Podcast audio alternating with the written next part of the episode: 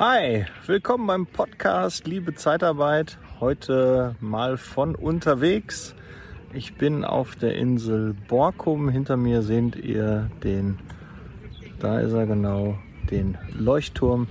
Jetzt nur für YouTube zu sehen. Wenn ihr den Leuchtturm sehen wollt, dann müsst ihr einmal zu YouTube wechseln. Und ansonsten hört ihr jetzt hier den Podcast, die Tonspur. Ich ähm, habe zum heutigen Thema ähm, habe ich mal mich in den Foren und zum Thema Zeitarbeit ein bisschen äh, ja, schlau gemacht, ein bisschen umgetan und habe mal das durchstöbert. Und daraus mache ich heute die Folge.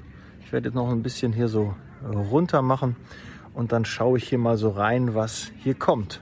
Bis gleich. So, dann legen wir los. Ähm, ich habe mal hier geguckt, einfach mal Zeitarbeit und Forum und dann geht es auch schon direkt los. Ich überfliege das mal so ein bisschen. Ja, ich habe lange überlegt, jetzt will ich mal auch meinen Senf dazugeben. Ich beziehe seit Oktober ALG 1 und habe von Anfang Januar bis Ende Juli eine Maßnahme besucht. IHK, Berufsausbildung habe ich nicht. Und äh, ALG verlängert sich nochmal um drei Monate. Vor meiner Ausbildung habe ich die letzten zwölf Monate ungelernt in vielen Firmen und Branchen gearbeitet. Es ist mittlerweile ja leider üblich. Befristete Verträge, Krankheitsvertretung oder Übernahmeoptionen ohne Übernahmeoption, Arbeitslosigkeit zwischen zwei Jobs etc. ist mein Lebenslauf dadurch relativ lang. Dazu muss ich anmerken, dass ich noch nie bei einer Zeitarbeitsfirma tätig war. Mhm. Da die Zeit aber drängt und ich kein ALG 2 beantragen möchte, spiele ich inzwischen mit dem Gedanken, mich bei einer Zeitarbeitsfirma zu versuchen. Bisher kam ich von meiner Arbeitsvermittlung zwar Angebote für Zeitarbeitsfirmen, jedoch ohne Rechtsfolgebelehrung. Ähm, zu dem Thema Rechtsfolgebelehrung heißt, wenn die keine Rechtsfolgebelehrung bekommen und die das nicht wahrnehmen, kriegen die keine Sperre. Ja, also das mal so als Hintergrund. Deshalb habe ich mich tatsächlich bei diesen Firmen vorgestellt und wurde von den meisten aber eingeladen, meisten auch eingeladen, weshalb ich mir ein kleines Bild von den Zeitarbeitsfirmen machen konnte. So, alle gemeinsam hatten, dass jeder Personalverantwortliche von der Zeitarbeitsfirma behauptet hat, eine der besten auf dem Markt zu sein. Ja, gut, muss man jetzt nicht so, ne, also jetzt mal so als Empfehlung, ähm, ja, einfach bei der Wahrheit bleiben, nicht über den Klee loben, aber natürlich ähm, ja, stellt man erstmal die positiven Dinge in der Zeitarbeitsfirma natürlich heraus, der eigenen Firma. Und ähm, aber das ist, scheint ihm schon ein bisschen aufgestoßen zu sein. Ähm, ja, behauptete, einer der besten auf dem Markt zu sein und gleichzeitig die Konkurrenz als schwarze Schafe zu verkaufen. Mhm. Ja, also Konkurrenz schlecht machen und sich dadurch hoch ähm, aufwerten, das macht auf keinen Fall Sinn. Ja, ihr seht also da schon direkt bei einem Bewerber, der hat also mehrere Gespräche gemacht, das kommt also nicht so gut an. Deshalb finden wir es auch bei Bewerbern nicht cool, wenn die ihre alten Arbeitgeber runtermachen, ja. Und deshalb solltet ihr auch nicht eure Branchenkollegen runtermachen. Ja, die sollen arbeiten, wie sie wollen. Ja, bring dich in den Vordergrund und das ist halt wichtig. Ja, Zeit aber genießt durch Firmen wie X und Y leider einen schlechten Ruf, aber wir zählen über, zahlen übertariflich, gewähren Zulagen und das bekommen sie bei anderen nicht, bei denen sie sich direkt draußen, wenn sie keinen, wo sie direkt draußen sind, wenn sie keinen neuen Auftrag für sie haben, während wir sie in jedem Fall selbstverständlich weiter beschäftigen und sie über ihr Zeitkonto weiter bezahlen. Ja, äh, würde ich gar nicht ansprechen. Über sowas Negatives, das hat im Vorstellungsgespräch nichts zu suchen. Ja, also das ist äh, kontraproduktiv. Negative Dinge würde ich nicht ansprechen. Und ähm, ja, dann kommt auch keiner auf doofe Gedanken. Weil wenn jemand nichts damit anfangen soll, übrigens habe ich hier so eine halbe Schattenseite, aber ich habe heute nicht meinen Lichtbogen dabei. Da müsst ihr jetzt ein bisschen durch. Ich könnte mich so ein bisschen hier mehr so Richtung Sonne drehen, aber dann habt ihr den, den schönen, ja, Leuchtturm nicht im Hintergrund. Ich gucke mal so, ob es ein bisschen besser geht. Äh, vom Bekannten weiß ich aber, dass sobald ein Auftrag weg war und nach zwei Tagen nichts Neues kam, man direkt die Kündigung im Briefkasten liegen hatte, auch von einer einigen der Firmen, mit denen ich vorher gesprochen habe. Mhm. Ja, ähm, wir sind natürlich, alle Zeitarbeitsfirmen sind auch Wirtschaftsunternehmen Und wenn da Aufträge ausbleiben, dann wird natürlich auch gekündigt. Ja, das wäre vermessen, das zu sagen, dass das nicht so ist. Aber natürlich ähm, da draußen an alle Zeitarbeitsfirmen, ihr solltet natürlich auch gucken, ob es äh, auch alternative Lösungen gegeben hat. Ähm, vielleicht äh, ohne Kündigung oder ähm, ob man genügend getan hat, um einen Folgeauftrag äh, zu generieren. Und generell kann man das auch nicht so pauschalisieren. Ja, dass es bei jedem der Fall ist. Ne? Sonst hätten wir nicht Mitarbeiter, die mehrere Jahre bei einer Zeitarbeitsfirma sind. Ne? Es hängt natürlich auch mal mit den Mitarbeitern zusammen, der Qualität, wie die arbeiten. Jetzt reden wir gerade von einem Ungelernten, der das hier geschrieben hat. Ja, und mal ganz ehrlich, ähm, da hängen die die, die Schlösser auch nicht, wie sagt man das denn? Da hängt, hängt das auch nicht, ist das auch nicht selbstverständlich, dass man äh, horrendes Geld verdient. Aber dazu jetzt gleich in dem, ähm, in den Text noch ein bisschen mehr. Äh, von Bekannten weiß ich, okay. Auch gemeinsam hatten alle, dass sie sich mehr oder weniger ähm, als am Hungertuch nagend dargestellt haben und die laufenden Fixkosten für ihre Leihbuden als Vorwand nahmen. Ja, also wer sich rechtfertigt, klagt sich an. Auch so eine alte Regel, das hat da im Vorstellungsgespräch nichts zu suchen. Ja, also wenn du jetzt da dich ertappt fühlst, dass du schon mal sowas in einem Gespräch anführst, macht wenig Sinn, solltest du bitte nicht machen. So boten mir zwar alle vier meine Tätigkeit an, welche sich mit meiner Berufsausbildung deckt. Allerdings lag die Vergütung mit IGZ E1 West nach Abzug von Steuern und Sozialversicherungen bei lediglich einem Euro mehr als die, als ich momentan mit ALG 1 erhalte. Ja, gut, ne? Also äh, horrendes Geld kann man halt als Ungelernter halt nicht verdienen. Ja, es gibt sicherlich Firmen, die auch 12, 13, 14 Euro bezahlen, aber die muss man halt auch suchen.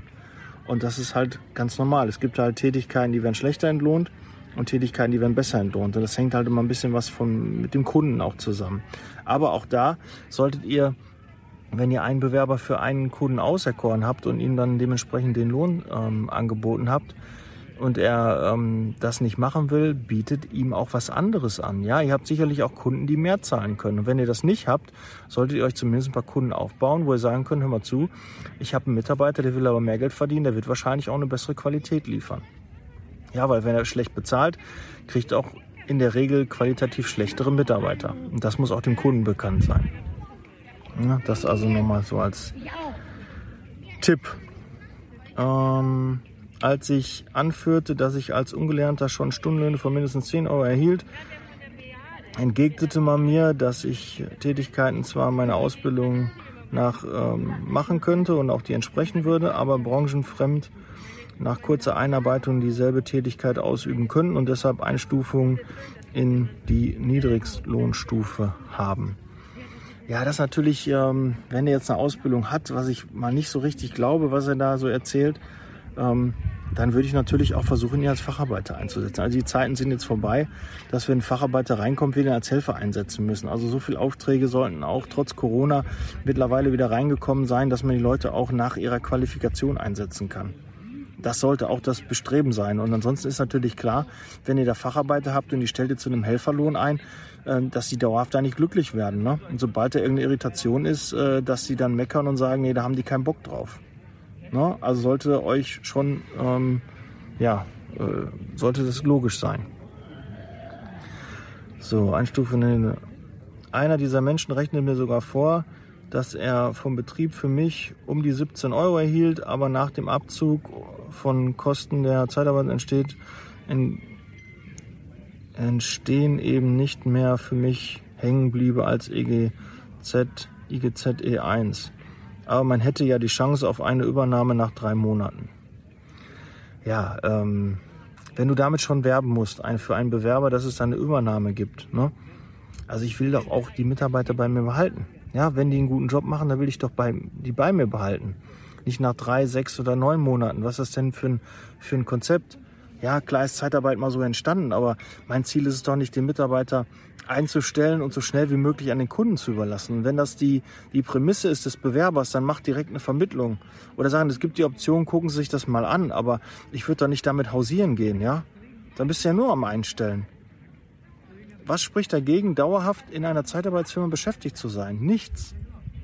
Es sei denn, du hast eine Scheißzeitarbeitsfirma, dann sollte der Mitarbeiter so schnell wie möglich weg. Aber wenn du das nicht bejahen kannst, dann solltest du gucken, dass du möglichst langfristig mit den Mitarbeitern zusammenarbeitest und dann darfst du so einen Scheiß nicht erzählen.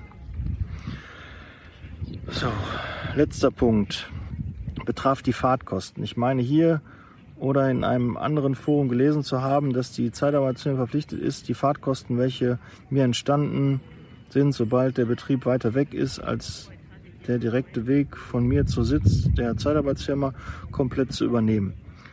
Nee, also jetzt mal so äh, generell muss keiner die Fahrtkosten übernehmen. Ja, es, äh, wenn es weiter weg ist, sollte sich die Firma natürlich was einfallen lassen, dass sie ihm auch was äh, zahlt. Aber selbst das Arbeitsamt sagt, ich weiß gar nicht, was sie da jetzt immer sagen, aber ich glaube so 30 Kilometer ist oder 20 Kilometer, 30 Kilometer ist zumutbar. Ich glaube sogar, die müssen sogar Jobs bis 50 Kilometer ähm, annehmen. Und ähm, dann können die sich auch noch einen Zuschuss vom Arbeitsamt holen, wenn die da Fahrtkosten haben oder so. Klar weiß ich aber, dass viele Zeitarbeitsfirmen da auch was zuzahlen. Und sind wir mal ehrlich, wenn du einen Helferjob hast und der Mitarbeiter fährt 30, 40 Kilometer und muss dafür, keine Ahnung, 120 für die Busfahrkarte bezahlen oder für Sprit, ähm, da musst du ihm klar was zukommen lassen. Oder du musst ihm sagen, hören Sie zu, es geht nicht. Die Kalkulation sieht so aus, ich habe da keine Möglichkeit. Das ist jetzt aktuell der Job. Ansonsten müsste ich ihm was suchen, wo ich auch Fahrgeld bezahlen kann. Ja, aber du musst ihm eine Alternative anbieten und immer sagen, tut mir leid, würden wir gerne, aber die Kalkulation gibt es nicht her. Und sobald wir die Möglichkeit haben, packen wir gerne was drauf.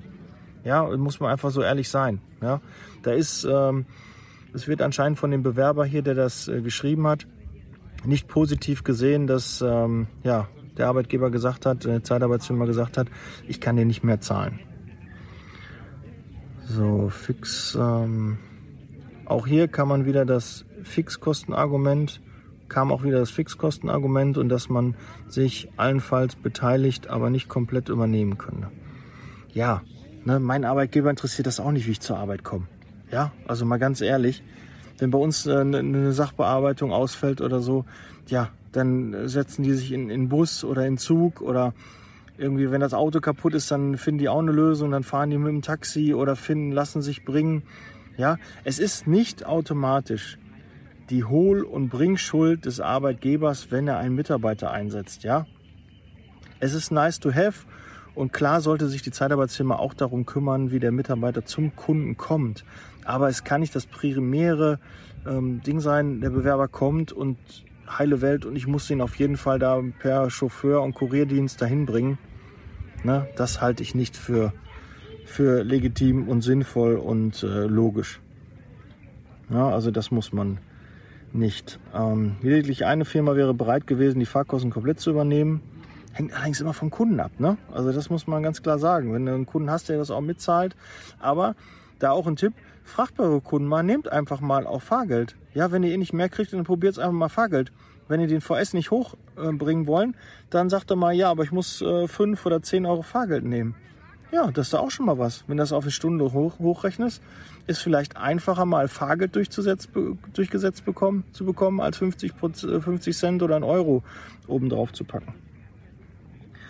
So, da mich ähm, die Monatskarte zum Betrieb 170 Euro kostet, hätte, gekostet hätte, hätten wir diese bis zum Folgemonat. Da mir die Monatskarte zum Betrieb 170 Euro gekostet hätte, hätten mir diese bis zum Monatsende gefehlt. Okay. Ja, wahrscheinlich meinte er, ähm, ja, wegen der Kohle vom Arbeitsamt, dass er da wahrscheinlich in Vorleistung getreten wäre.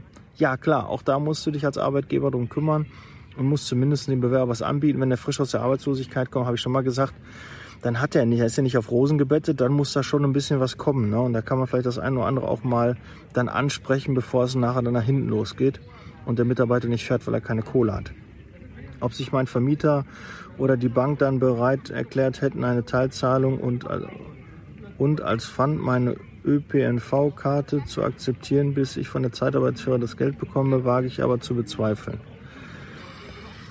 Ja, man kann natürlich als Arbeitgeber auch anbieten, dass man da selbst anruft und dass da vielleicht ähm, noch Unterstützung erfolgt, wäre vielleicht auch nochmal eine Möglichkeit. Einfach sprechen. Ja, wenn ein, und da auch die, mal die, die Bitte an die Bewerber, sprecht einfach mal ordentlich, wo das Problem ist. Und dann kann man vielleicht auch was machen. Nur sprechende Menschen kann geholfen werden. Wenn ihr nichts sagt, dann kann man auch euch da nicht helfen. Deswegen stellte ich mir jetzt die Frage, hatte ich einfach nur Pech mit der Firma oder agieren sämtliche auf dem Markt befindlichen Zeitarbeitsfirmen auf diese Art?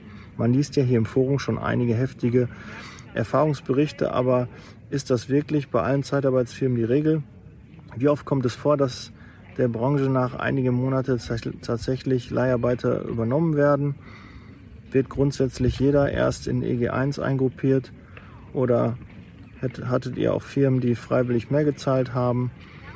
Und wie sah es mit den Fahrkosten aus? All solche Dinge. Guckt einfach mal öfter ins Forum rein. Und da kommen einfach Fragen, die kann man in einem Vorstellungsgespräch oder auch in der Stellenanzeige einfach mal im Vorfeld lösen.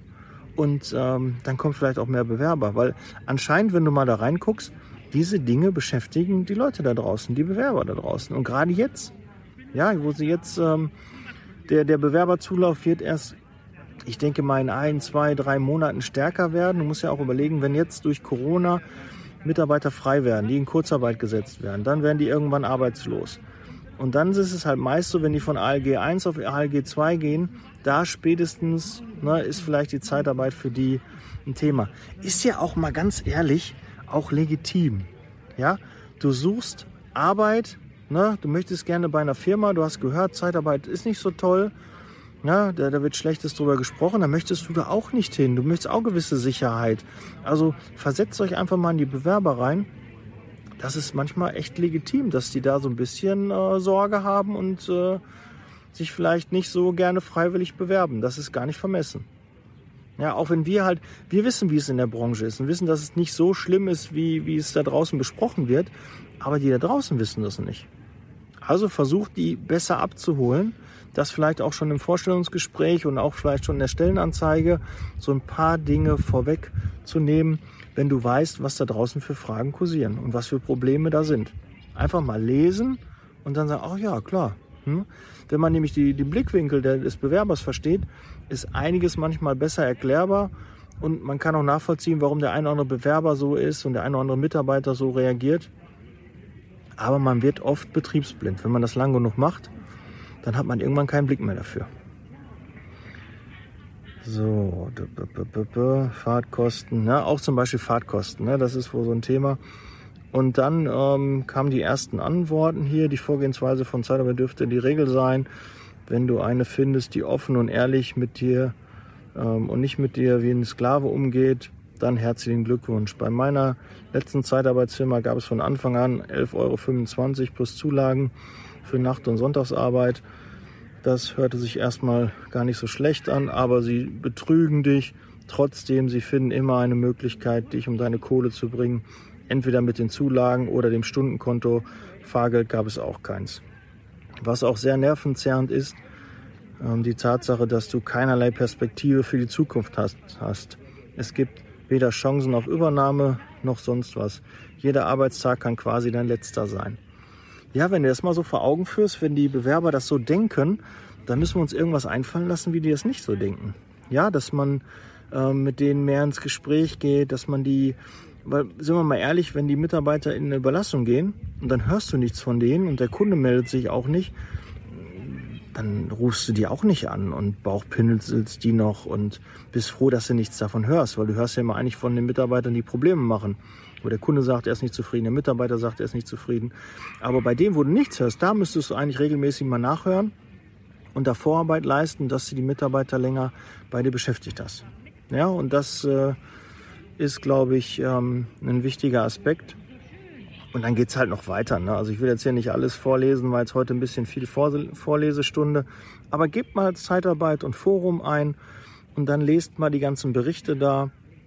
Und ihr müsst halt wissen, was da draußen besprochen wird, weil nur dann könnt ihr euch dagegen wehren. Ja? Und äh, das ist manchmal sehr hart, das zu lesen und man fühlt sich auch irgendwie so, ich habe auch überlegt, oh, melde dich da mal an, antworte da mal drauf. Ja, wenn du Zeit und Muße hast, mach das gerne, aber viel wichtiger ist lesen, Schlüsse draus ziehen und besser machen. Ja? Und du wirst sie bestimmt ertappen, dass das eine oder andere du schon mal so erzählt hast und jetzt sagst du dir vielleicht, ah, da, Darum habe ich den Bewerber nicht bekommen. Darum hat er vielleicht so reagiert. Da sind wir mal ehrlich, ganz, ganz viele Mitarbeiter kündigen einfach und du weißt gar nicht warum. Das hast du gar nicht mitgekriegt, weil die auch nicht mit dir sprechen. Und ähm, ja, da ist einfach auch der Tipp, versuch dich da rein zu versetzen, zu überlegen, warum könnten die gekündigt haben und einfach im Vorfeld zu versuchen, dass das erst gar nicht auftritt. Ja, so, dann wünsche ich euch noch ein paar schöne Tage, noch einen schönen Abend, eine schöne Woche. Ja, wir haben jetzt wirklich Montag. Ich sitze hier auf der Insel Borkum und habe tolles sonniges Wetter. Habe ja auch ein bisschen Sonnenbrand, glaube ich, geholt. So ein bisschen glänzt die Stirn. Und es hat nicht ein herrlicher Leuchtturm. 1,4 Millionen Steine sind da verbaut worden. Und der ist innerhalb von sieben Monaten ist der erbaut worden. Mal so ein bisschen Kultur reinbringen in so einen Podcast. Ich bin raus, würde mich über ein Abo freuen. Abonniert den Kanal, aktiviert die Glocke, liked, lasst mal einen Daumen oben und teilt die Folge. Ich freue mich über euer Feedback. Ich bin raus, setz Leasing Baby. Schönen Abend noch, schönen Tag, schönen Morgen, guten Start, viel Erfolg, tolle Trainingssession, gute Nacht, egal wo du gerade den Podcast hörst. Bis dann, ciao.